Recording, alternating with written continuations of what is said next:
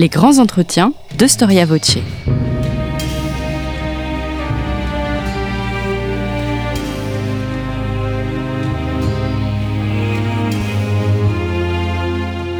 On retrouve Marie-Gwen Carichon.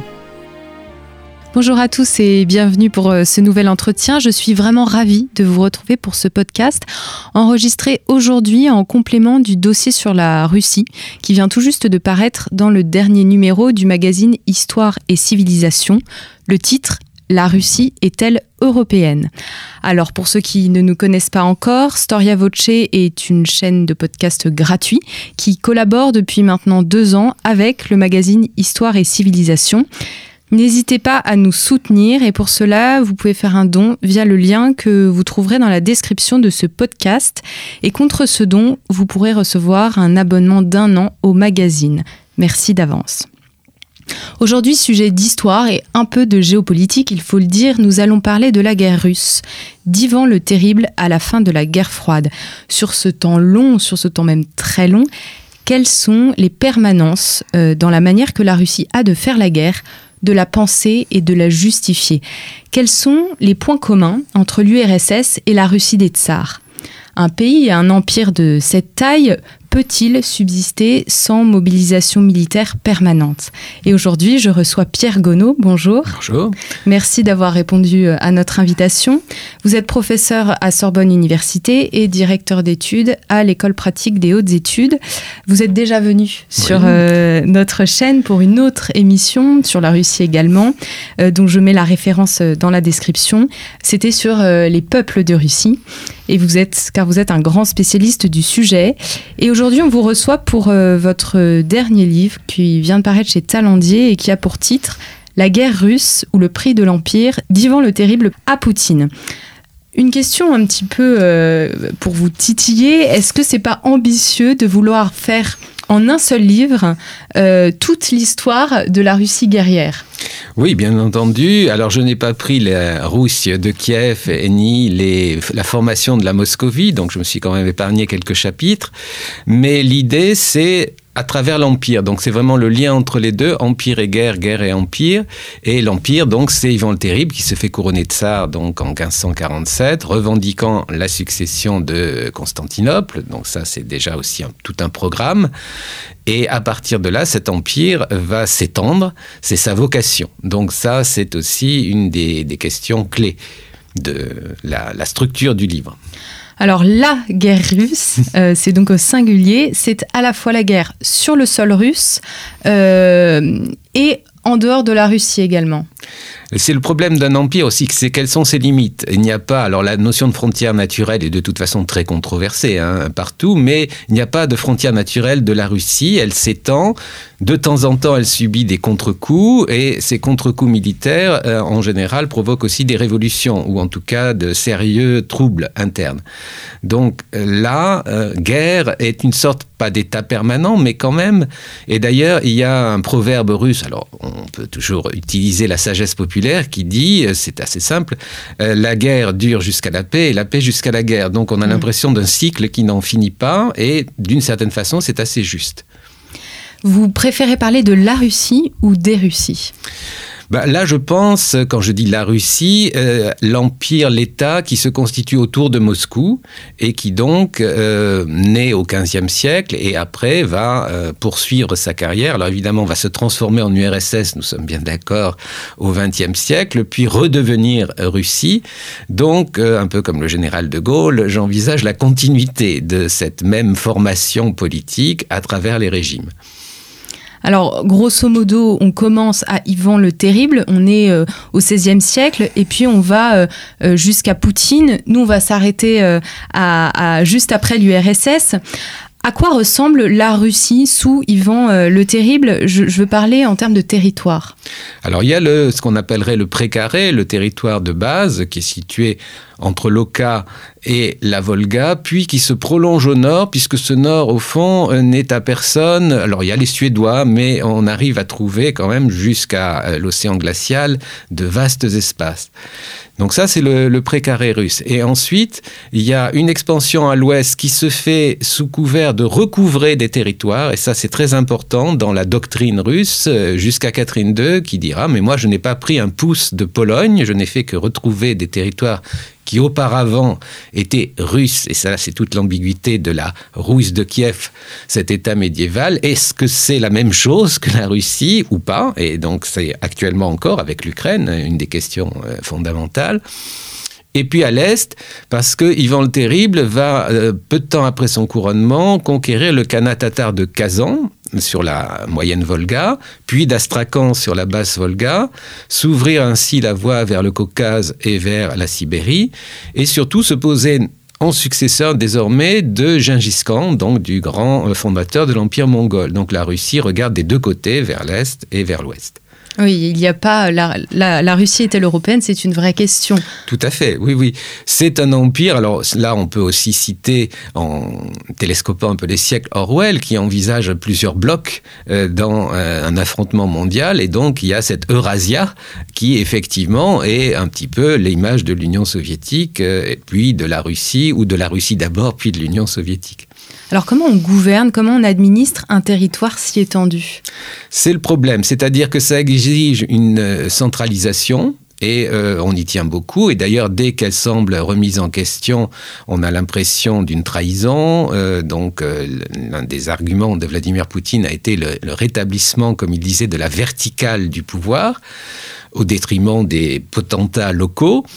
Mais concrètement, est-ce que la volonté du tsar qui part de Moscou arrive jusqu'au fin fond de la Sibérie? Et ça, il y a effectivement une déperdition euh, au fur et à mesure de la chaîne de commandement. Et ça, c'est un problème euh, permanent euh, pour la Russie. Yvan le Terrible, on l'appelle le Terrible. Est-ce que cette épithète, il témoigne d'un tempérament particulièrement belliqueux qui pourrait définir ce qu'on appelle parfois un petit peu l'esprit russe, l'âme russe? Alors, il est terrible, euh, le, sens exact de l'adjectif, c'est qu'il inspire une terreur sacrée, si vous voulez, et une terreur salutaire, parce que effectivement, euh, on en a besoin pour que l'État soit administré correctement et que la justice règne. Il faut qu'il impose cette terreur, pas simplement au simple sujet, mais aussi au potentat. Et ça, c'est aussi toute la dynamique entre les oligarques, quels qu'ils soient, et le tsar. Et d'autre part, alors vis-à-vis -vis des autres, des voisins, il y a effectivement cette idée d'une certaine projection de la puissance russe, mais qui se présente toujours comme euh, reprenant des choses qui sont à elle. Elle ne se présente pas, elle n'a pas d'idéologie de conquête apparemment. Et ça, c'est un paradoxe aussi. On, va, on va y revenir. Est-ce que, quand on parle de la personnalité d'Ivan le Terrible, on sait si ça a été quelqu'un de particulièrement violent oui, c'est-à-dire qu'on a des témoignages euh, étrangers, alors on peut toujours les accuser d'être un petit peu euh, euh, biaisés, euh, disons, voulant effectivement le représenter sous son jour le plus noir. D'ailleurs, on l'appelle souvent le tyran à l'ouest, mais même dans les témoignages russes, et il y a dans le folklore aussi russe, ce souvenir d'un tsar qui inspire une terreur, mais c'est bien. Et là, dans la mémoire russe, il est plutôt vu comme quelqu'un de euh, parfois un peu excessif, hein, quand même. Il y a toutes sortes d'histoires euh, effrayantes, mais qui quand même euh, tient en main son pays et inspire à ses boyards la terreur qui doit être instaurée quand il le faut. Alors vous nous avez dit, puis vous soulignez vraiment dans votre livre, que les guerres du XVIe et du XVIIe siècle en particulier, puisque ce sera également le cas plus tard, ce sont euh, des guerres qui sont des guerres de reconquête. Est-ce que cette idéologie euh, pour justifier la guerre, elle est euh, spécifiquement russe? Non, par exemple, Louis XIV, quand il annexe l'Alsace, il appelle ça des réunions il rogne morceau par morceau toutes ces régions en disant, euh, avec des archives à l'appui qui sont parfois euh, tout à fait fallacieuses, que c'était auparavant, ça faisait partie du royaume de France euh, ou du royaume des Francs. Donc on a toujours ce type de revendication, également aussi par mariage. Bon, les rois d'Angleterre réclament la, le trône de France parce qu'ils s'en estiment héritiers. Mais euh, le point pour la Russie, c'est que le grand-père d'Ivan le Terrible, déjà en 1485, il n'est pas tsar, il est simple grand prince, dit Je suis le souverain, le maître de toute la Russie. Et donc, par ce terme, il revendique l'héritage ancien de l'époque de l'an 1000 à peu près, où le grand prince Vladimir régnait à Kiev, et ces territoires, évidemment, s'étendaient sur tout l'espace entre Kiev et la mer Baltique. Donc, comprenant la Biélorussie actuelle, un bon morceau d'Ukraine, et la Russie du Nord-Ouest. Donc, Ivan III dit ça, tout ça, c'est à moi, alors qu'à l'époque, concrètement, ce n'est pas le cas. Mm. Donc il faudra le prendre à la Pologne en particulier, qui est le voisin Pologne-Lituanie, c'est un État double, euh, qui est le plus proche et, qui effectivement va faire les frais euh, de l'expansionnisme russe jusqu'à disparaître euh, en 1795. La Pologne est rayée de la carte grâce à la complicité des Russes, des, des Prussiens et des Autrichiens. Alors c'est vrai que l'Ukraine, on sait que, notamment avec les, événements actuels, que euh, elle regarde un peu la Russie, elle regarde vers l'Europe, mais c'est vrai que la Pologne, on, a tendance à l'oublier peut-être plus facilement. Bah, C'est-à-dire qu'en fait, l'Ukraine maintenant nous monopolise, mais euh, la Pologne englobait une bonne partie de l'Ukraine, cette Pologne-Lituanie, et c'est là que effectivement se mesure le, rapport de force avec la Russie jusqu'au moment où la Pologne cède complètement, et donc effectivement à ce moment-là l'Ukraine, la Biélorussie, sauf un tout petit morceau d'Ukraine à l'ouest, la Galicie qui euh, sera à l'Autriche, donc est rattachée à l'Empire russe, et c'est là qu'on a cette idée de toutes les Russies, la grande Russie, la petite Russie, l'Ukraine n'a droit qu'au titre de petite Russie et la Russie blanche, qui forment un tout. Mm. Et ça, c'est une doctrine qui est reprise jusqu'à nos jours. Les trois frères slaves, euh, leur union indissociable, et quiconque euh, prétend le contraire, y compris les Ukrainiens eux-mêmes, euh, trahit cette idée. Alors, notamment entre le, 16e et le, et le 19e siècle, combien de peuples en Russie? Ben, il y a donc ce noyau slave, effectivement, ils sont proches par la langue et par la parenté ethnique, donc euh, russe, biélorusse, ukrainien. Et puis après, il y a les peuples euh, musulmans euh, en général turciques, qui sont donc sur la Volga. Il y a les peuples euh, du Caucase qui vont être assimilés difficilement, euh, en particulier les musulmans. Il y a des peuples chrétiens, donc les Arméniens et les Géorgiens, et toute une série de petits peuples. Et c'est là qu'effectivement l'URSS aura une façade séduisante en disant chacun de ces petits peuples est pris en compte, alors qu'avant ils étaient opprimés. Ils ont droit à des républiques, à des régions autonomes, et il y a donc des peuples finno-ougriens qui sont sur la Volga, les peuples sibériens euh, et euh, donc après l'Asie centrale encore euh, et l'Extrême-Orient. Donc ça nous fait une mosaïque, une centaine, plus d'une centaine de peuples. Oui, c'est colossal. Enfin, c'est à l'image de l'étendue du territoire. Voilà, et 11 fuseaux horaires hein, quand même aussi. oui. C'est vrai que là, on n'y pense pas, mais c'est une réalité. quelles sont les relations de la Russie avec l'Empire ottoman? Eh bien, ces deux plaques tectoniques, quand l'une avance, l'autre recule, on pourrait dire. Euh, alors, les Russes du XVIe siècle sont très prudents vis-à-vis de l'Empire ottoman.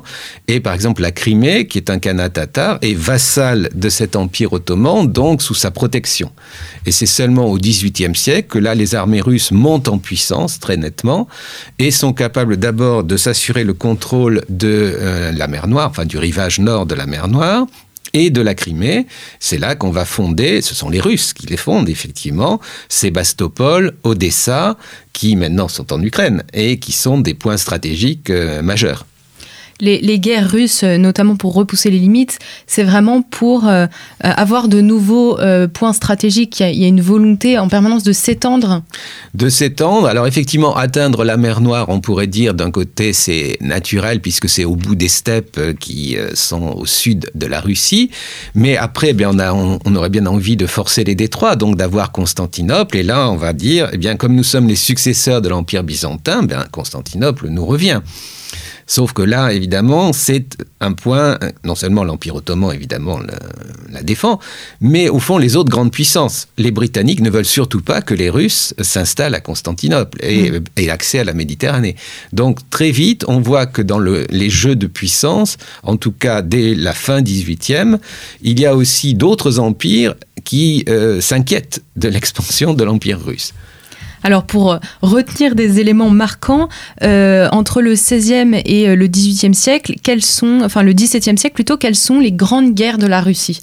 Donc à l'ouest, la Russie va au 17e siècle acquérir la moitié de l'Ukraine, la moitié de la rive gauche du Dniepr, cette moitié qui d'ailleurs sera par la suite beaucoup plus russophone, et c'est normal, et au détriment de la Pologne.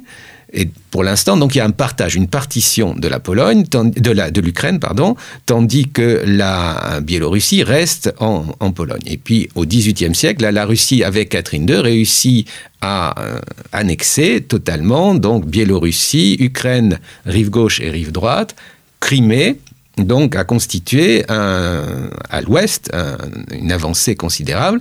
Et Pierre le Grand, auparavant, lui avait conquis euh, ce qu'on appelle actuellement euh, les pays baltes, donc l'Estonie et la Lettonie actuelle, donc un, une ouverture sur la Baltique. Et donc la Russie avait, euh, disons, pris l'avantage à la fois sur la Suède, qui était la grande puissance militaire du Nord, et sur l'Empire ottoman, grande puissance militaire du Sud, plus éliminer la Pologne. Donc elle est face à face désormais, soit avec la Prusse, soit avec l'Autriche, avec lesquelles elle va avoir des relations tantôt cordiales, tantôt moins euh, amicales. Alors, lorsqu'on n'est pas russe, euh, lorsqu'on est un observateur étranger, est-ce qu'on euh, considère la Russie comme effrayante? Oui, et en même temps comme un allié potentiel. Bon, le, les Français euh, vont avoir un peu des attitudes différentes au fil des siècles. Alors évidemment, à l'époque où Napoléon se veut le maître de l'Europe, la Russie va être un adversaire. Alors ils ont une lune de miel quand même entre 1807 et 1812. Et à Courte ce moment-là, lune de miel. oui, mais on a rêvé d'une grande, euh, d'un partage du monde en gros entre la Russie et la France. Et puis euh, donc la Russie va être instrumentale dans la défaite de Napoléon et dans un nouvel ordre européen en 1815. Et euh, un siècle plus tard, disons presque un siècle, en 1894, il y a cette fameuse alliance franco-russe contre l'Empire allemand, l'Empire autrichien, parce que effectivement ces puissances centrales, et en particulier l'Allemagne, apparaissent comme euh, hégémoniques. Alors la Russie en 1815 était la puissance dominante et euh, après l'unité allemande, elle ne l'est plus. Donc elle s'inquiète, elle aussi, malgré tout, même si elle est immense. Et donc cette alliance avec la France est conclue, c'est ce qu'on appelle une alliance de revers contre euh, l'Allemagne et l'Autriche en particulier. Arrêtons-nous un instant euh, sur le fonctionnement de l'armée pour comprendre un petit peu comment la Russie mène ses guerres. Comment est-ce qu'on recrute les soldats?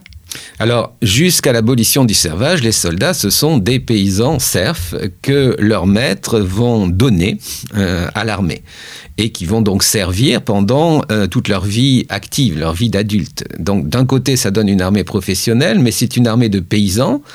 Et une ar- alors, ils ont la foi pour eux, la foi orthodoxe, puisqu'ils combattent toujours des infidèles euh, à leurs yeux. Mais effectivement, c'est une armée un peu à part par rapport aux armées européennes où il y a d'abord des mercenaires qui dominent, des vrais, véritables professionnels, et puis après la conscription. Donc la Russie n'entrera dans cette armée moderne de conscription qu'en 1874, assez tard. Mm. Et euh, alors le problème majeur de la Russie, c'est dès les guerres napoléoniennes, donc dès 1812, on se rend compte que pour défendre le territoire russe, qui est très étendu, la, la frontière avec l'Ouest, hein, ne serait-ce qu'avec l'Ouest, il faut un million d'hommes. Donc, mobiliser ou garder euh, pas très loin un million d'hommes, c'est considérable. C'est un poids énorme et un prix. Énorme pour cet empire. Et il y a quand même des guerres aussi euh, en Orient, donc au Caucase, en Asie centrale, vis-à-vis de l'empire chinois qui commence à euh, exciter les appétits russes.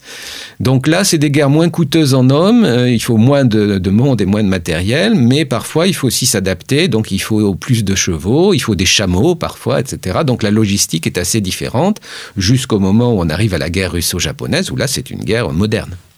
Alors vous précisez qu'il y a aussi beaucoup d'étrangers en fait dans cette armée, que Ivan III il va recruter chez les Italiens, et puis on trouve aussi des Allemands, des Baltes, euh, des sujets de la couronne d'Angleterre. euh, C'est assez varié. Voilà, alors euh, à la fin du XVIe et au XVIIe siècle, on utilise de manière, euh, je dirais, homéopathique, c'est pas des milliers, mais des officiers qui Mm. encadrent.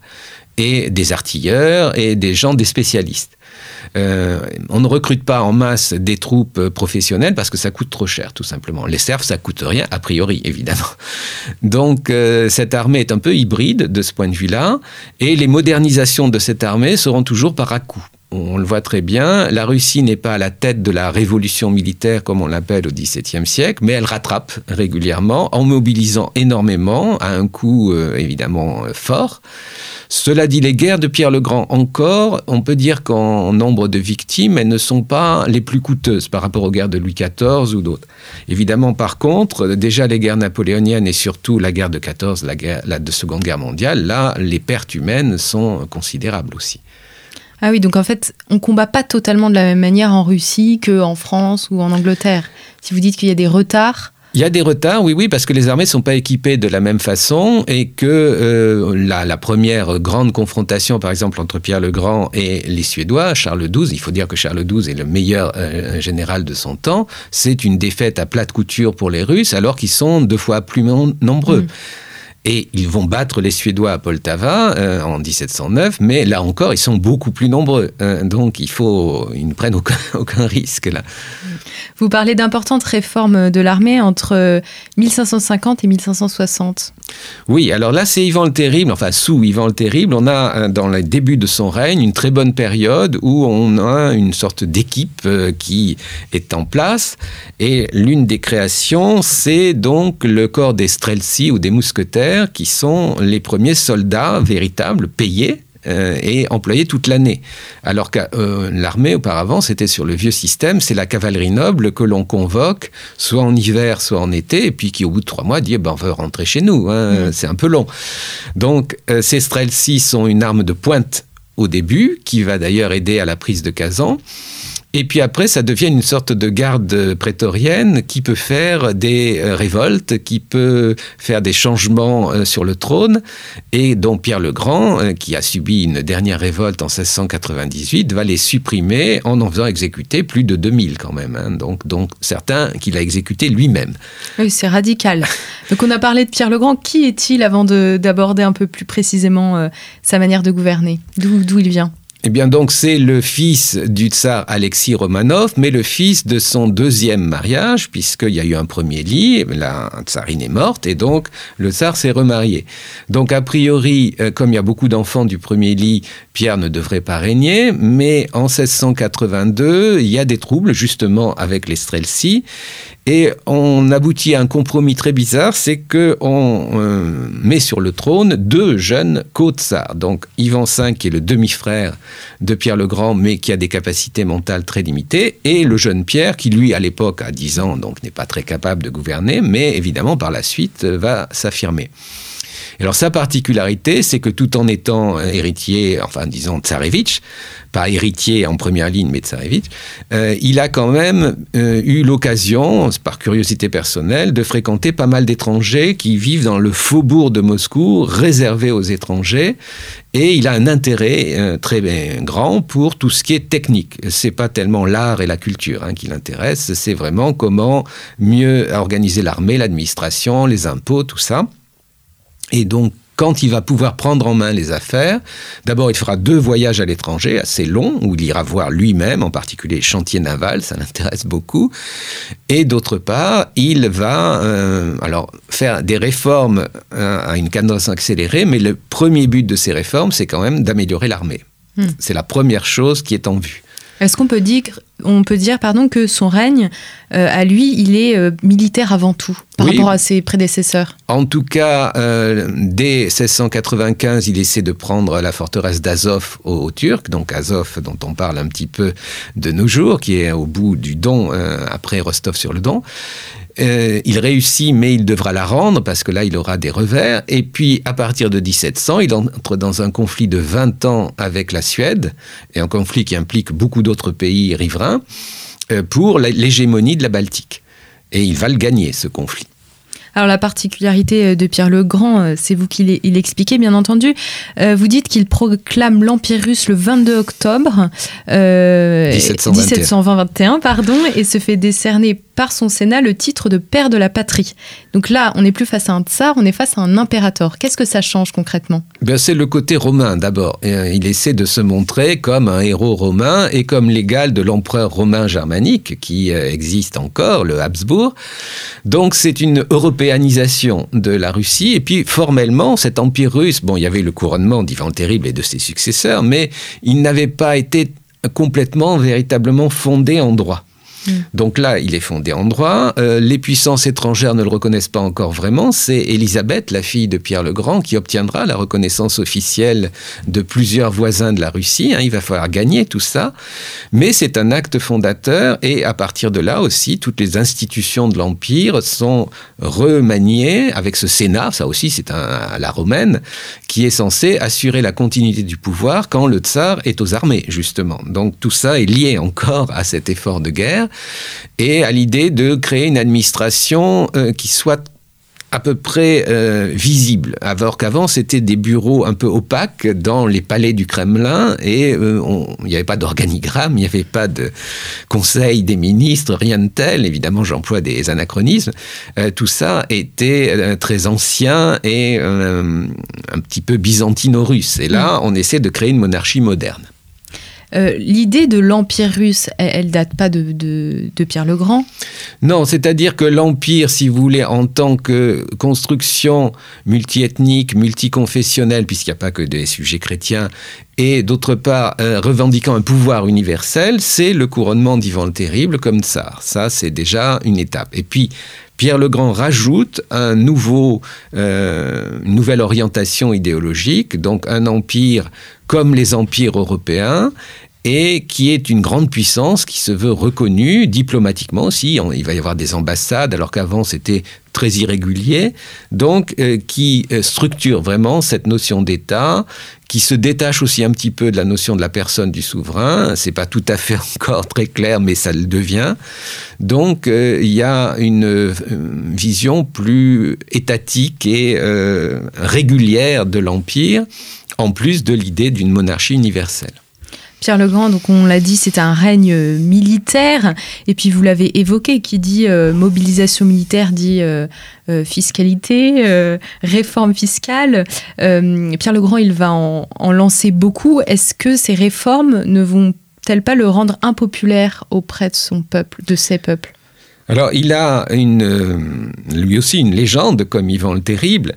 Et donc, euh, parmi ces sujets, il y a un certain nombre de sujets qui sont, disons, plus tournés vers la tradition, vers la piété, en particulier ce qu'on appelle les vieux croyants, qui étaient déjà en rupture avec la monarchie des Romanov, parce que le schisme des vieux croyants avait déjà commencé un peu avant, en 1666. Mais ceux-là et d'autres euh, contestent la façon dont Pierre, évidemment, euh, foule au pied les traditions, euh, impose le rasage des barbes aux boyards, mais aussi met l'Église sous contrôle total. Et donc il y a cette idée qui circule, qui est assez fortement ancrée, que c'est l'antéchrist, tout simplement. Ce tsar est l'antéchrist. D'ailleurs, il n'est pas le fils de son père, mais il est le fils d'un Allemand, nous dit-on. Donc, il y a dans les mentalités un rejet mais euh, qui n'empêche pas que effectivement euh, ces réformes vont rester. Alors juste après la mort de Pierre le Grand, c'est pas certain. Même la capitale qu'il a créée, Saint-Pétersbourg, est abandonnée pendant quelques années au profit de Moscou. Puis finalement, euh, l'impératrice Anne revient à Saint-Pétersbourg. Et on va avoir donc cette Russie de Pétersbourg qui est quand même assez différente de la Russie traditionnelle. Donc il y a cette espèce de rupture qu'incarne Pierre le Grand et euh, ce mythe de Pierre le Grand, vous l'avez aussi dans le Cavalier de bronze de Pouchkine avec cette statue euh, qui est un peu maléfique, qui poursuit le malheureux poète dans les rues. Donc l'image de Pierre le Grand est une image euh, controversée. Et il y, y, a vraiment, vous avez utilisé le terme rupture, ce qui est assez fort. Donc on peut vraiment parler de rupture à ce moment-là. Oui, oui, oui. Dans les, c'est-à-dire que les élites suivent en gros, s'européanisent, mettent des perruques, se rasent la barbe, parlent français ou euh, parlent italien parce qu'il y a les, opéras, etc. ou allemand.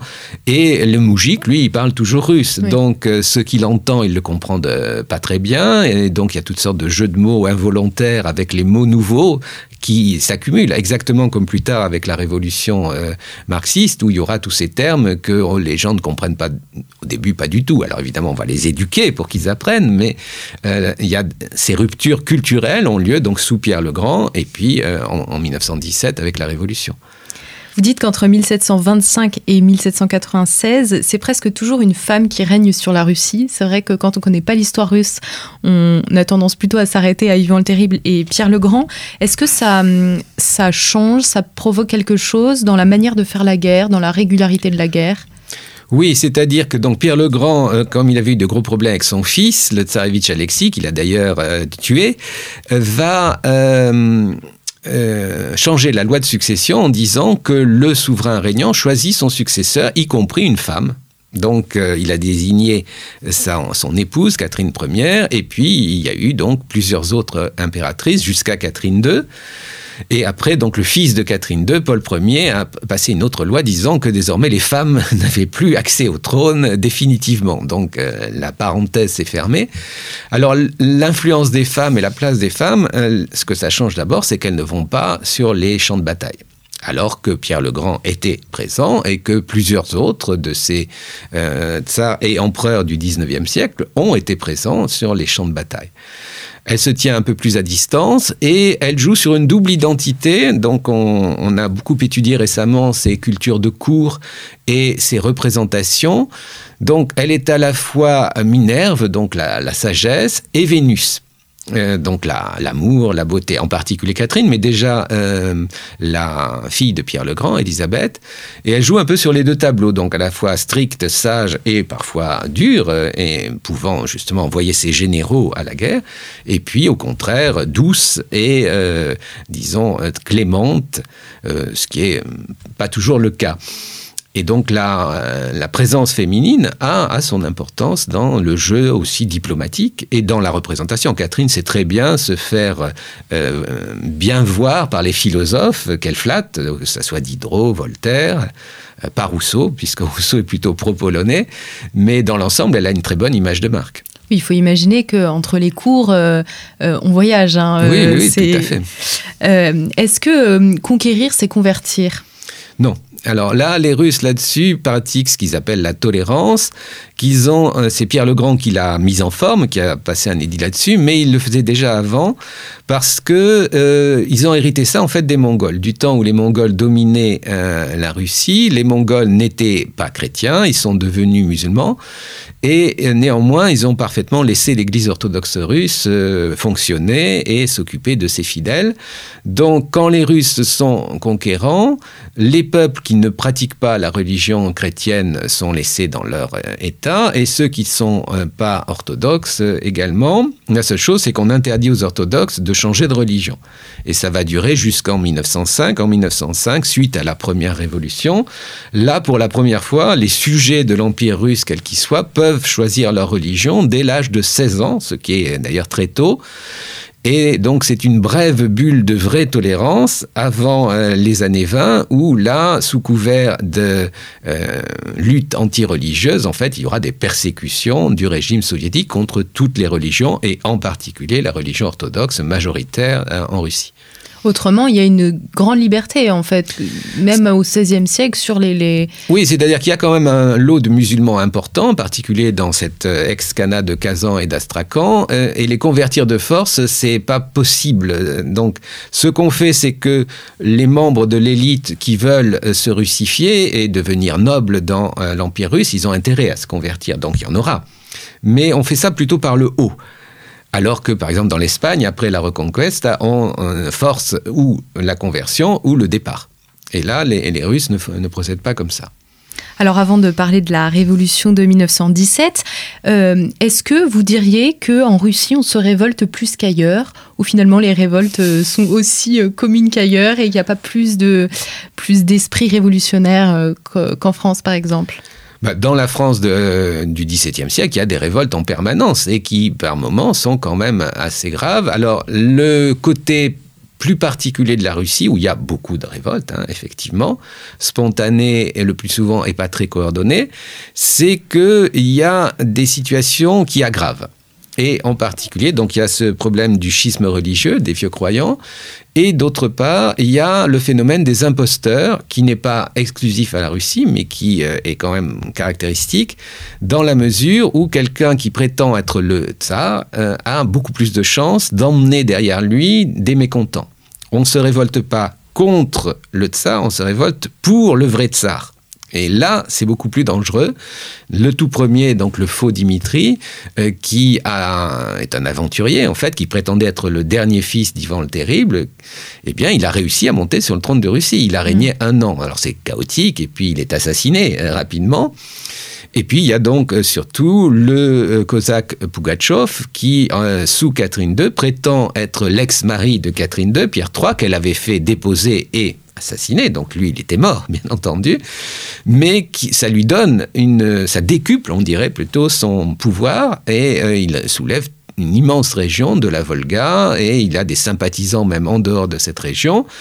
Et il faut envoyer ne serait-ce que le maréchal Souvorov pour venir à bout de cette révolte, euh, alors que Souvorov avait beaucoup d'autres choses à faire euh, contre les Turcs et contre les Polonais. Donc c'est une révolte là majeure. Alors faisons un, saut dans le temps. Pendant la Première Guerre mondiale, euh, l'Empire russe s'engage donc aux côtés des Alliés, mais en même temps connaît donc une phase révolutionnaire qui aboutit à la fin de l'Ancien Régime. Elle connaît aussi des guerres d'indépendance avec des provinces euh, de l'Ancien Empire. Comment la Russie vient-elle à bout euh, de ces troubles, de ces instabilités et comment repense-t-elle son empire? Alors, ce qui se passe, c'est que la Russie, euh, en 17, est fatiguée, euh, les, armées sont démoralisées et euh, Nicolas II abdique. Quand il abdique en mars 17, c'est en fait dans son esprit et de ceux de son état-major, etc., qui l'ont poussé d'ailleurs à abdiquer, c'est pour relancer un petit peu, redonner un nouvel élan à cette Russie et à son armée pour rester évidemment aux côtés des Alliés et gagner la guerre. Sauf que ça se passe mal et que surtout, là, euh, le gouvernement provisoire euh, libère tous les prisonniers politiques et autorise une liberté totale de presse et de propagande. Et donc, les révolutionnaires qui euh, avaient jusqu'à présent évidemment été tenus dans ces prisons ou à, l'étranger, comme Lénine, hein, qui était en Suisse, reviennent et commencent à faire une très active propagande pacifiste dans les armées. Tout le monde n'est pas d'accord sur l'issue de la guerre, qu'est-ce qu'on fait, qu'est-ce qu'on fait pas, mais on voit que les soldats veulent s'en aller. Et ça, c'est évidemment un moment gravissime. L'armée se débande, tout mm. simplement. Alors après, ça ne résout rien, et c'est ça euh, un petit peu le paradoxe d'octobre, quand les bolcheviks font la révolution en octobre, ils disent on va faire tout de suite la paix. Sauf qu'il faut d'abord que les Allemands soient d'accord, on ne leur a pas demandé. Et évidemment, les bolcheviks, pour rendre la chose plus facile, avaient dit ce sera une paix sans annexion et sans réparation. Or, il n'en est pas question. Les Allemands veulent au contraire des territoires et des réparations pour finir leur guerre et la gagner. Donc, effectivement, au lieu d'arrêter la guerre en octobre 17, elle va se continuer jusqu'en 21 bien après le 11 novembre 1918, avec tous ces facteurs que vous avez énumérés, c'est-à-dire des régions qui veulent faire sécession, qui veulent gagner leur indépendance, et d'autre part, une guerre civile entre les différentes forces russes pour savoir quel régime on va avoir après euh, la chute de la monarchie et rapidement l'assassinat de la famille impériale, en tout cas de sa régnant, en euh, juillet 18. Donc tout ça va devoir se dénouer en même temps, avec une intervention aussi des ex-alliés, mais un peu timide, d'autant plus que leurs troupes aussi en ont un peu assez. Donc on a un désordre maximal, on pourrait dire, et au fond, donc en 21-22, on va voir euh, ce qui reste et ce qui s'en va. C'est un partage qui se fait. Alors pour la Russie, pour faire très simple, on va dire qu'à l'ouest, elle perd toute sa façade euh, occidentale et euh, elle se sent très démunie. Même si euh, on a théoriquement un régime internationaliste révolutionnaire, eh bien, il est l'héritier de cet empire et il se sent dégarni. Et déjà Lénine, dans sa stratégie immédiate, mais il meurt dès 24, et puis Staline après, vont vouloir à toute force reconstituer cette frontière impériale, cette frontière épaisse, et après 45, l'augmenter de ce qu'on appelle les pays, les démocraties socialistes, qui ne font pas partie de l'URSS, mais qui sont euh, donc des satellites, qui sont donc l'Allemagne de l'Est, la Pologne, la Bulgarie, la, euh, alors qu'est-ce que j'oublie, la Hongrie et la Tchécoslovaquie. Donc évidemment, on pourra dire qu'en 48-49, Staline a réussi à reconstituer et à augmenter l'empire russe considérablement. Et alors en 49, quand la Chine populaire est créée, eh bien c'est encore mieux puisqu'il a un régime euh, frère euh, en Chine. Là, on est à l'apogée. Alors, une apogée qui ne peut pas durer, parce qu'évidemment, euh, comme le disait d'ailleurs Orwell, ce bloc va se fragmenter. Il y aura deux blocs antagonistes la Russie-URSS et la Chine populaire finalement la Russie a l'air de s'en remettre pas trop mal euh, de, cette époque de, la Première Guerre mondiale. Est-ce qu'on peut dire que ces guerres de l'Empire soviétique obéissent aux mêmes euh, logiques géopolitiques que euh, lors de la Russie des Tsars? Alors, ce que actuellement, il y a plusieurs collègues qui manipulent un petit peu, mais au bon sens du terme. Hein, là, je veux dire la chronologie en disant est-ce qu'on a donc Première Guerre mondiale, Seconde Guerre mondiale, et puis entre les deux la paix? Ou est-ce qu'on a une sorte de guerre euh, qui n'en finit pas entre 1914 et 1945, en particulier dans la zone soviétique, parce qu'il y a non seulement cette guerre civile et euh, ces guerres d'indépendance, mais il y a aussi la terreur qu'impose Staline, qui est une véritable guerre à son propre pays. Puis, dès 39 avec le pacte germano, enfin, il y a la guerre d'Espagne, et puis euh, dès 39 avec le pacte germano-soviétique, la Russie qui reconquiert un certain nombre de territoires, puis se bat contre les Allemands. Donc, une guerre totale et continue en quelque sorte. Et c'est une perspective qui n'est pas inintéressante parce que effectivement pour les soviétiques qui l'ont vécu, ils sont dans un état de guerre, dans la propagande et dans la terreur qui euh, pèse sur eux et qui façonne aussi les générations suivantes qui sont élevées dans cet esprit de suspicion euh, d'une part de l'agression étrangère, la Russie est toujours assiégée, menacée et d'autre part de suspicion de la trahison à l'intérieur c'est les deux grands épouvantails, l'ennemi de l'extérieur et le traître de l'intérieur. Donc il y a une mentalité obsidionale qui est très forte. Donc c'est des logiques qu'on retrouve un peu euh, sous les tsars, mais on a l'impression que c'est quand même exacerbé. Exacerbé par la propagande, par l'instruction, puisque maintenant les gens sont instruits. Avant, il y avait quand même une masse d'analphabètes qui euh, se contentaient de suivre ça de loin, sauf quand ils étaient mobilisés. Hein. Dans leur village, c'était un peu euh, différent.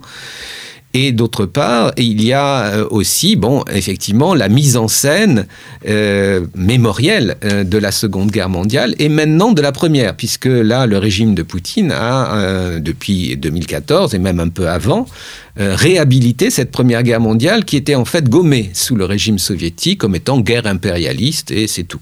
23 euh, août 1939, pacte donc germano-soviétique euh, qui est signé à Moscou. On a tendance un peu à l'oublier euh, au profit de l'intégration de la Russie dans le camp des Alliés.